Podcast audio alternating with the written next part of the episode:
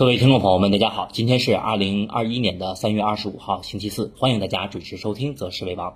今天的节目啊非常重要啊，为什么呢？因为我们可以看到今天三大指数全天啊是完成了一个二次探底。那么前期啊跟大家说过，一直在等待二次探底。今天呢三大指数啊基本上完成了这个二次探底。那么在这种二次探底基本完成的情况下啊，我们到底什么时候能够回补仓位啊？什么时候能够加仓来降低春节以后啊整体市值的一个亏损呢？所以今天啊我们通过指数包括盘面的一些情绪面啊，再结合行业板块，我们给大家具体的来讲一讲什么时候能够回补仓位。首先，我们可以看到今天三大指数收盘啊，还是呈现了一个比较明显的分化。上证指数小幅收跌百分之零点一，而深成指和创业板呢，全部出现了一个小阳线的反弹。那么指数层面在这个位置啊，出现了一个分化，主要的原因是什么？就是我们看到今天深成指和创业板指数在盘中的调整。创出了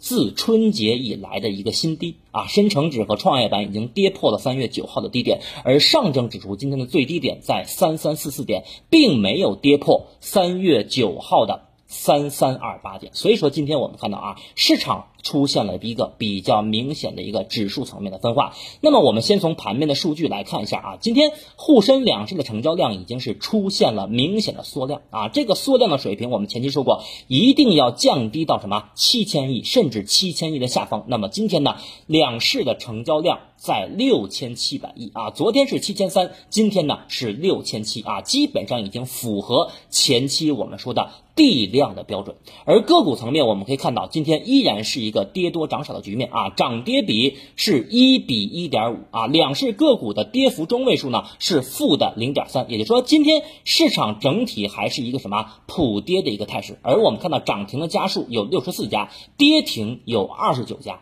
那么跌停的家数啊，大家一定要重点去关注一下，就是我们可以看到昨天市场跌停的家数是三十五家，而前天市场跌停的家数是四十家，今天市场跌停的个股的数量二十九家。那么进一步的对比昨天和前天在减少，但是有一方面我们可以看到，昨天跌停的股票基本都是什么机构抱团的方向啊，包括前期我们说的什么锂电池啊、光伏啊，对吧？这些机构啊核心资产昨天出现了一个跌停在前列的一个情况，而今天我们看到啊跌停的票。基本上都是什么短期啊游资打造的一些龙头妖股，比如说前期我们说的环保工程啊，包括碳交易，包括电力的这些前期涨幅过高的一些妖股，今天全部是出现了调整和跌停的情况。那么也就是说，目前市场的风格啊，短期又出现了什么切换的情况？所以说目前的操作难度比较大，而且我们可以看到啊，今天指数层面虽然没有出现一个大幅下跌，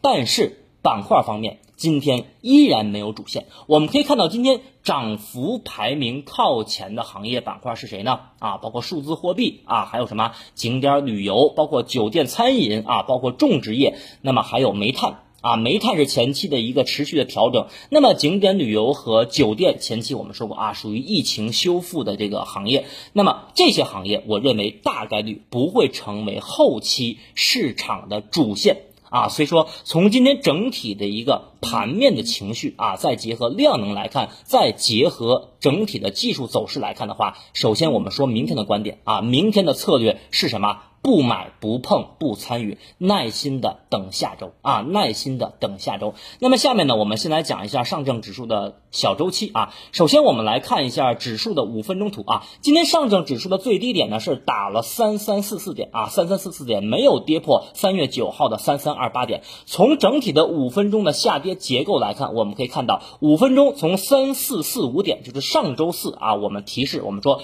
短期的反弹有可能进入尾声了，要防止指。数出现二次回踩那天啊，从三四四五点调到目前来看的话，已经出现了五分钟的三个什么下跌中枢结构，而且我们看到今天一笔的离开段对比前期的一笔进入段，已经出现了一个什么背驰结构，而且力度和长度都在出现一个减少的情况。那么也说这个背驰结构打造了今天三三四四点是盘中的最低点，所以我认为啊，三三四四点这个位置。大概率离阶段的低点已经不远了。虽然说我们不能完全就判断三三四四点就是阶段的低点或者说最低点，但是我认为三三四四点这个位置离阶段的低点已经不远了啊。再有一点呢，就是我们看到今天上证指数啊，由于没有创出调整的新低，所以它的反弹力度对比创业板。来说啊，相对来讲要弱一些。那么对于明天的观点，刚才我们说了啊，不买不碰不参与，所以明天对于指数的观点，我认为是一个窄幅横盘震荡。明天继续看缩量震荡，或者明天指数有可能收出一个小阳线。但是最关键的是在下周啊，最关键的是在下周。那么下面呢，我们来看一下上证指数的一百二十分钟图啊，因为现在我们可以看到啊，很多纯技术派的选手。一直在告大家啊，三大指数如果继续下跌，会出现什么六十分钟的底背离结构？那么首先我跟大家讲一点啊，现在的市场由于情绪面啊和什么消息面。和技术面这三个维度的共振比较复杂，所以我认为当前的市场不能单独只看技术，也不能单独只看一个 MACD 就判断市场见底了啊！包括昨天我们看到啊，对于 HM 的这么一个下架啊，包括这两天中欧的一个贸易协议又出了问题，以及我们看到最近一段时间，无论是国内还是海外市场的消息面是非常复杂的，所以我认为。啊，不能单独只看技术面，也不能单独只看一个 MACD 指标啊。那么我们来讲一下一百二十分钟图啊，就是一百二十分钟图，我们可以看到目前均线系统啊仍然是属于什么？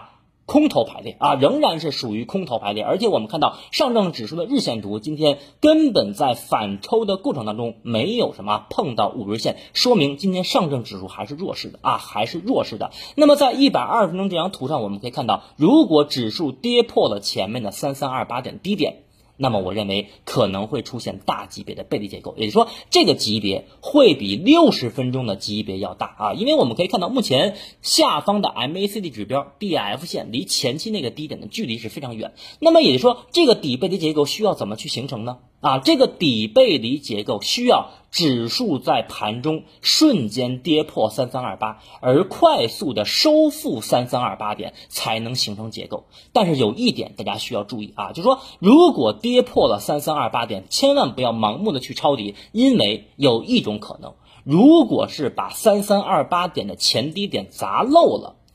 那么这个底背离结构，我告诉大家就不存在了啊！无论是六十分钟、九十分钟，还是一百二十分钟，都不存在了。如果它跌漏了的话，可能跌幅啊，无论是什么上证啊、深成指、创业板，它的跌幅可能会进一步扩大。所以我认为今天也好，明天也好啊，操作上我们依然维持半仓以下。啊，后面的仓位我们先不着急去加仓，不着急去回补仓位啊，这是我对于指数一百二十分钟的观点啊。那么上证指数的日线啊，我们再来看一下上证指数的日线这个位置啊，其实我们可以看到今天指数啊收出了一个上影线，也收出了一个下影线。那么这个位置说白了什么？可上可下。但是我们看到目前五日线死叉了半年线和十日线，所以说短期的走势还是什么空头排列。那么后期。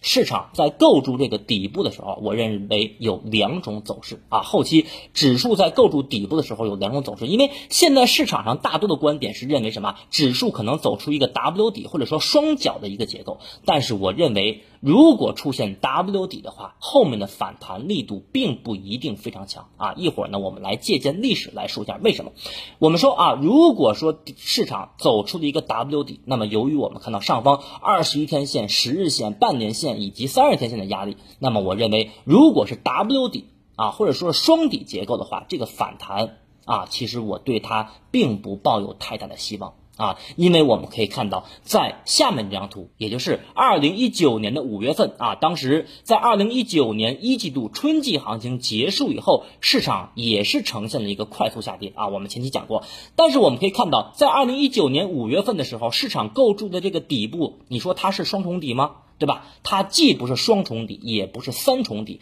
它是什么？它是一个箱体的底部结构啊，是一个平台。也就是说，对于 A 股来讲，经常有一句话叫什么？是底不反弹，反弹不是底。所以说，对于这一次的底部的构筑啊，我认为大概率大家可以参考一下下面这张图，二零一九年五月份啊上证指数的走势。也就是说，这个底部可能指数层面会多次的反复的。向下夯实三千三到三千三百三十点这一带的一个支撑啊，所以我认为只有在这个位置啊构筑箱体。那么构筑箱体的目的是什么？是把上方的二十一天线给拽下来，然后把上方的二十一天线给拽下来以后，让二十一天线走平，然后指数。再选择向上突破啊，这是最理想的走势啊，因为你本身现在目前指数是空头排列，对吧？量能又萎缩，情绪面又不高，你在这个位置如果没有超级重磅的利好，你出现双底结构，我认为反弹的幅度。也是非常有限的，所以说大家先要观察这个底部到底是双重底还是一个箱体平台啊？我认为箱体平台更有利于后期市场反弹的高度和时间啊，这块儿大家一定一定要注意啊。这是对于上证指数啊整体后期反弹的一个观点。那么从下面这张图，其实我们可以看到啊，上证指数二零一九年五月份啊经历了快速下跌，下跌了四百点，从三二八八跌到了两千八百二十二点以后，出现了长达三周的箱体平台啊底部的箱体平台，随后反弹了二百多点，然后又继续下跌。所以说目前的走势，包括四月份和五月份的走势，我认为大家可以参考。去啊，就是二零一九年啊，当时五月份到七月份的那波反弹行情啊，这个呢也是仅供大家参考。那么下面呢，我们来讲一下创业板指数。创业板指数啊，今天我们可以看到最低点是达到了二六零三点啊，已经跌破了二月九号啊三月九号的二六零八点，也就是说，目前我们看到六十分钟、九十分钟和一百二十分钟创业板的这个技术指标已经形成了什么底背离结构的预期啊，只是预期，因为我们可以看到目前 MACD 指标并没有完全的出现开口向上的金叉，所以说啊，那么明天。上午还需要再观察来确认六十九十啊这两个级别的底背离结构能不能形成。那么从日线我们也可以看到，呃，创业板指数的日线啊，今天是非常标准的回踩的年线啊。昨天的节目我们说，创业板指数在这个年线这个位置会有反弹，这个年线千万不能放量跌破啊。所以说我们看到今天创业板最低点二六零三点，正好是回踩的年线，所以说在这个位置啊，短线。创业板最弱的走势应该是一个横盘震荡，但是由于我们可以看到创业板的日线啊上方还有五日线和十日线的压制，所以说创业板短期啊如果明天出现放量突破五日和十日线，那么我认为这个反弹可能会持续啊反弹呢可能会看两千七百五十点附近啊，也就是说前期我们说的这个一个箱体的一个结构啊，所以说明天呢观察一下创业板上午的两个小时能不能放量的。啊，突破五日线啊，这是比较关键的。那么我们来讲一下行业板块啊，因为前期呢我们说过啊，碳中和包括碳中和的一些细分领域，碳交易、环保和电力，今天纷纷都出现了调整啊。但是首先我的观点啊，那么。碳中和这个大方向啊，我认为它的行情不会结束啊，反而呢是我们看到今天市场当中个股的跌幅榜，刚才我们说了啊，跌幅榜靠前的都是什么前期游资打造的一些妖股。啊，所以我觉得从后面来看的话，有一些后排的，有一些有补涨需求的，包括电力啊、环保啊、碳交易这三个细分领域，大家依然可以什么重点去关注。那么为什么我说从整体的大方向来看，碳中和的这个大方向概念啊，它不会结束呢？首先我们来看一下政策层面，第一个啊，就是我们知道，那么。二零三零年我们要完成碳达峰的任务，二零六零年之前，二零六零年之前我们要完成什么碳中和的任务啊？这是我们国家未来三五十年非常重要的任务之一啊，这是第一点。那么第二点，我们知道，在去年年底的中央经济工作会议上，那么我们的高层明确提出了八大任务啊，其中最后一项。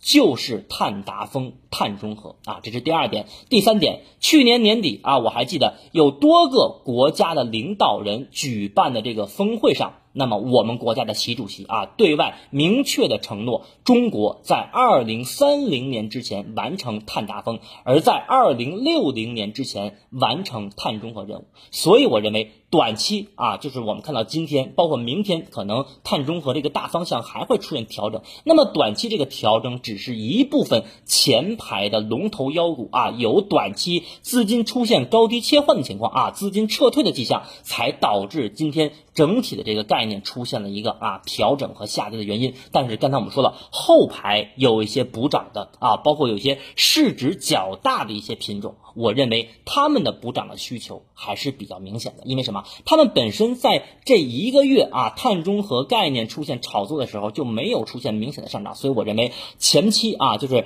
一线的这些前排龙头倒下的时候，后面我们可以看到二排的或者说三线的一些个股可能会出来啊，所以我觉得资金很可能在板块内部。啊，板块内部出现什么高低切换，所以我认为整体啊，碳中和这个大方向，包括我们提到的三个细分领域啊，一个是碳交易，还有一个是环保，还有一个是啊电力啊。那么我觉得这三个细分领域后期啊出现两到三天的一个调整和缩量企稳以后，仍然可以重点关注啊。那么再有呢，就是四月初啊，那么由于我们看到最近一段时间一些。超跌的啊，前期我们看到一些白马呀，包括核心资产啊，出现了一个持续的下跌，有些个股跌幅已经达到了百分之四十啊，所以我认为四月初对于部分的超跌的核心资产啊，部分的超跌核心资产，它会有一个阶段性的抄底机会啊。那么这个机会到底哪些行业能够抄底啊？我们在本周六的内部课上啊，我们再具体去讲。然后后期啊，我觉得大家需要注意的一点是，就是后期整体啊，我认为三月底到四月初应该是。是一个仓位回补的好机会啊！对于我们操作来讲，那么对于市场来讲的话，我是比较看好四月份，尤其是前两三周啊，前两三周市场的反弹。但是这个反弹大家一定要注意啊，因为最近一段时间，很多朋友跟我讲啊，说你看春节前指数虽然好。啊，但是很多人，尤其是做个股的朋友，他不挣钱啊，因为春节前是什么抱团行情。但是节后你别看市场跌，反而有些朋友做一些小票，做一些题材股还挣了钱了。所以我们可以看到啊，就是说后期如果四月初市场和指数出现反弹的话。啊，那么超跌资产这些核心资产也出现反弹，会不会压制小盘股和题材股的活跃啊？会不会压制他们的一些活跃度？这是大家需要高度关注的啊！也说注意什么后期市场的一个跷跷板的效应啊？所以说啊，就是对于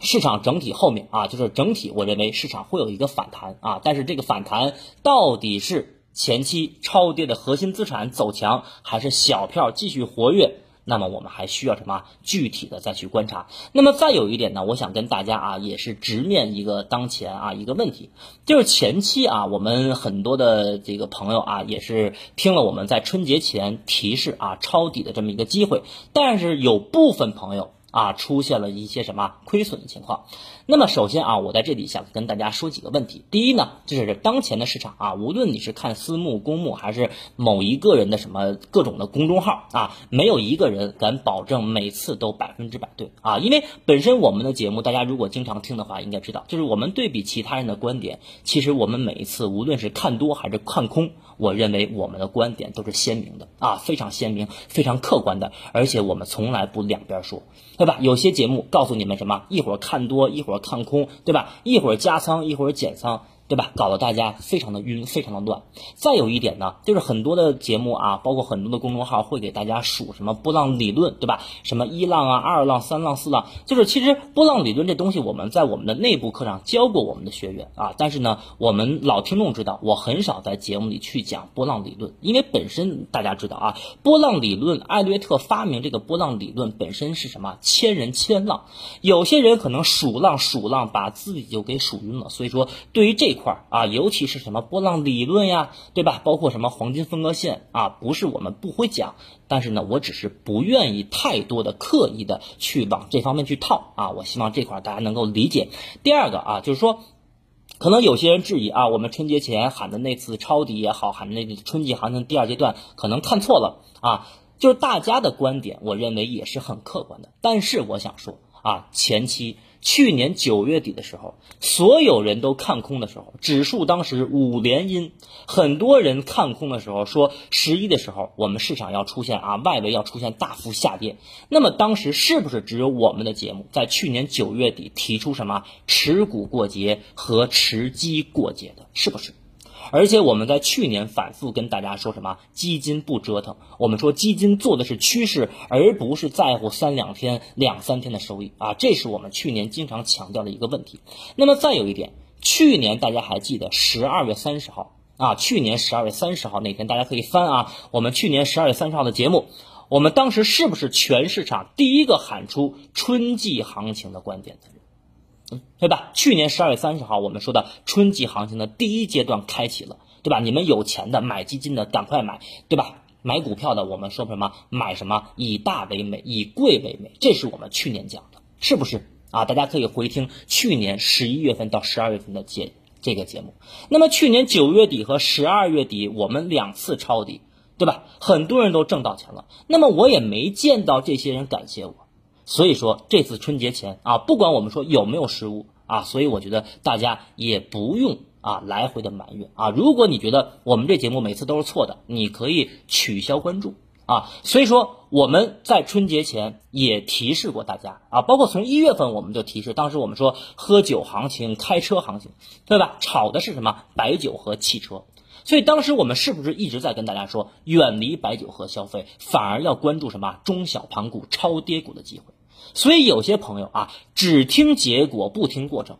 对吧？你只听结果，只听抄底，但是你不听过程。而在这个过程当中，我们经常会讲抄什么的底，对吧？买什么品种？再有呢，很多买基金的朋友，对吧？你连基金产品的持仓你都不明白，那么是不是说？对吧？你的专业性还是需要再提高呢。所以我觉得啊，很多买基金的朋友，你后期一定要多学习、多提高，对吧？然后呢，我们在今年的一月三号，对于我们内部课，我们进行全年展望的时候，我们当时给内部群的同学，我们讲过什么？我们说看空二季度和三季度的市场，我们说春季行情应该在三月中下旬结束，对吧？这是我们在一月三号讲的，但是只不过指数和白马股的瓦解。啊，他们的提前调整是提前了我的这么一个调整的这么一个观点，所以说啊，大家以后听完了任何人的节目，听完任何人的观点，我觉得还是要什么自己多加思考啊，因为谁的观点都不能保证每一次百分之百对，包括二零一九年，对吧？很多老听众从二零一九年一路跟过来，二零一九年我们第一次喊抄底的时候，大家还记得吧？我们说的什么半导体，对吧？很多人在那一波如果跟上节奏的，都吃到肉了。所以我觉得啊，大家听完了每个人的观点，每个人观点都不一样。但是听完了观点以后，最终你只有自己多加思考啊，才能什么？自己得到成长，才能在这个市场屹立不倒。这是我想跟大家去讲的啊。下面我们总体。再进行一个总结啊，整体来看呢，指数啊，我的观点还是很清晰的，就是短期明天包括下周一还有可能是弱势震荡啊，所以说下周开始啊，我认为大概率会有回补仓位的机会啊，那么具体是下周一还是下周二还是下周三？啊，具体是什么时间点？我们会在这个周末啊，周日的周总结啊，我用语音音频，我详细的给大家讲讲。那么下周我们认为可以抄底的策略以及抄底的方向啊，所以说明天啊，还是不出手。啊，不出手，管好自己的手，维持半仓以下，耐心等待下周的机会。好，以上啊，这是关于今天啊节目的一些观点以及后期市场的展望。最后，感谢大家的收听和支持，我们明天再见。